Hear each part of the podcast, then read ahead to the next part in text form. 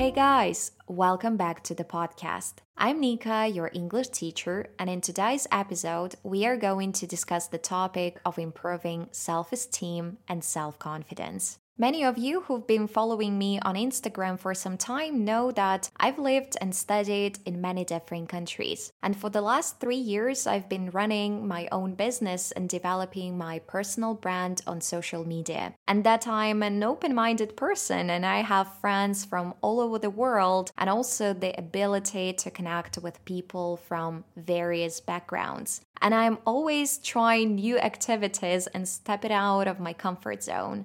However, it wasn't always like this. A few years ago, when I was finishing school, I had very low self confidence and it really negatively affected my life.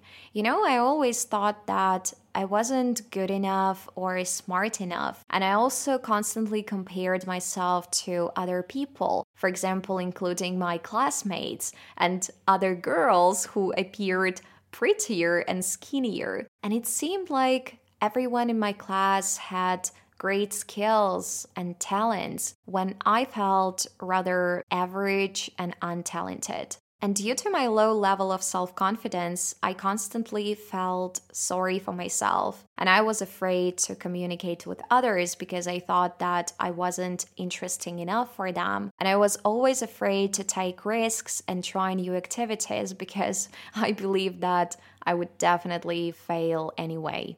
However, one day I decided to take responsibility for my self talk and work on boosting my self confidence. I knew that it would improve the quality of my life and also it would make me happier. And yes, it did help. And in today's episode, I'd like to share the specific tips that help me to boost my self assurance to the next level. And if you are currently struggling with low self confidence, I hope that these tips will help you as well. So let's get started.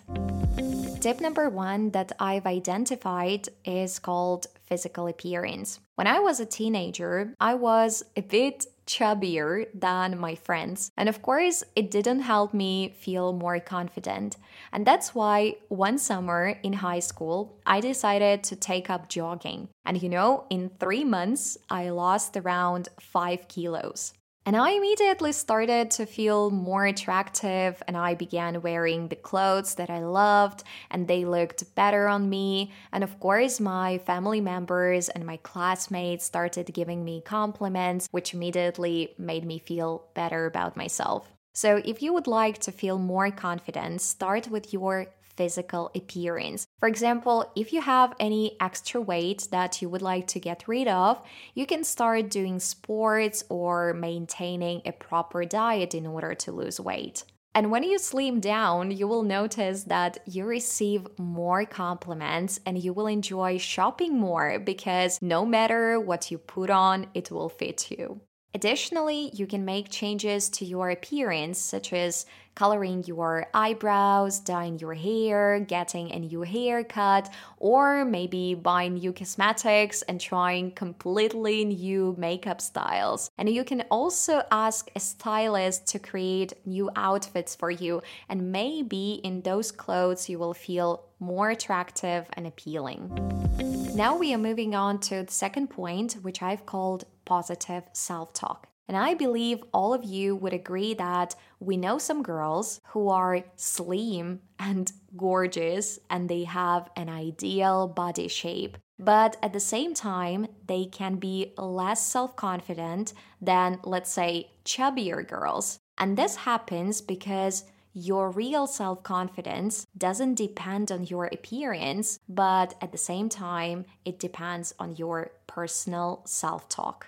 And if you always criticize yourself for even tiny mistakes, and if you tell yourself that you don't deserve it, that you are bad at something and you can never do anything right, definitely all those thoughts hold you back and they keep you from operating at your full potential. So, the second thing I would recommend you to do is to reprogram your self talk. Start paying conscious attention to what you say about yourself. For example, if you say, I'm so stupid and I will never be able to complete this task. At that moment, catch yourself and challenge these thoughts and try to create a positive affirmation instead. For example, I'm very smart and creative and I will be able to find a solution to this problem. And yeah, it's just a thought, but you will notice that it has a very powerful impact on both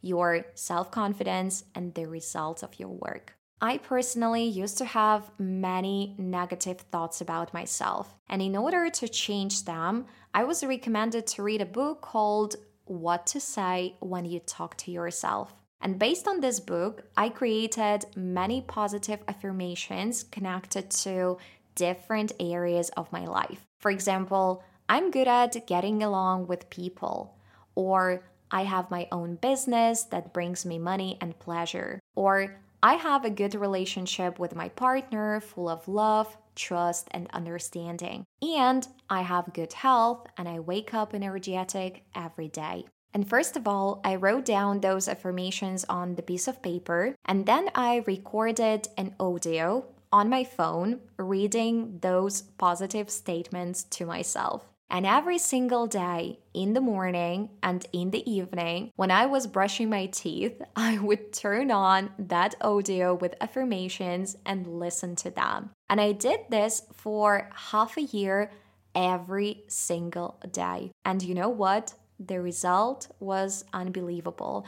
And I really became more self confident than before. And I noticed a lot of positive changes in my life. So, if you want to become more confident, read a book called What to Say When You Talk to Yourself. Create your own positive affirmations and listen to them daily, and I promise that the results will be stunning.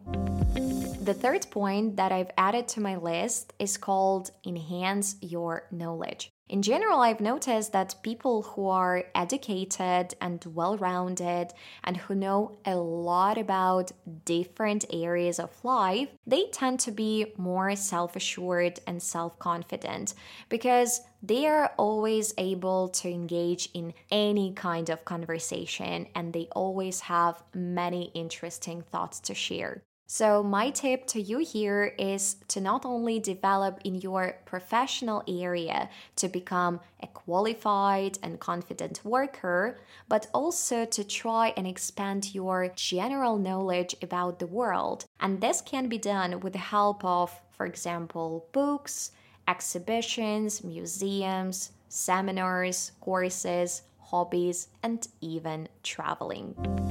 Point number four on my list is connected to goals. Sometimes when I feel down, I might focus on the successful results of other people, especially the ones that I see on social media. And at the same time, I might devalue and even forget about my own accomplishments. And in this case, it's great to have a notebook where all the achievements are written down. And in case if you feel sad, you can read it, you can look it through and focus on what you've done. And definitely those points might uplift your spirits. But I would say that when talking about goals, it's also a great practice to focus not only on big results, but also on daily achievements and praise yourself for them. For example, if you're trying to lose weight, you may notice not only lost kilos, but also the days when you didn't consume sugar, or you didn't eat after 7 p.m., or you did some physical exercises. And if you praise yourself for these small achievements, you will have more long term courage and motivation to achieve your bigger goals. And the last point on my list is, of course, connected to people. If you want to boost your self confidence, but you are surrounded by toxic individuals who are constantly trying to highlight your mistakes and your imperfections and maybe, I don't know, question your decisions, then in this case, you will definitely not benefit from such communication. So please try to surround yourself with people who notice the best in you and who appreciate you and who value your feelings and your emotions. That's it for today, guys. Thank you so much for listening to my podcast. These were all the tips that really helped me boost my level of self confidence and, as the result, improve the quality of my life and my relationships with people. Listen to this podcast one more time to write down the main insights in your notes, and of course, download the book and start reading it. And if you've listened to this podcast till the end, please send me a short message on Instagram with the main thoughts that you are going to keep from this episode. Because I always feel over the moon when you send me even a couple of lines, because I do this podcast with all my heart, and your feedback is really valuable to me.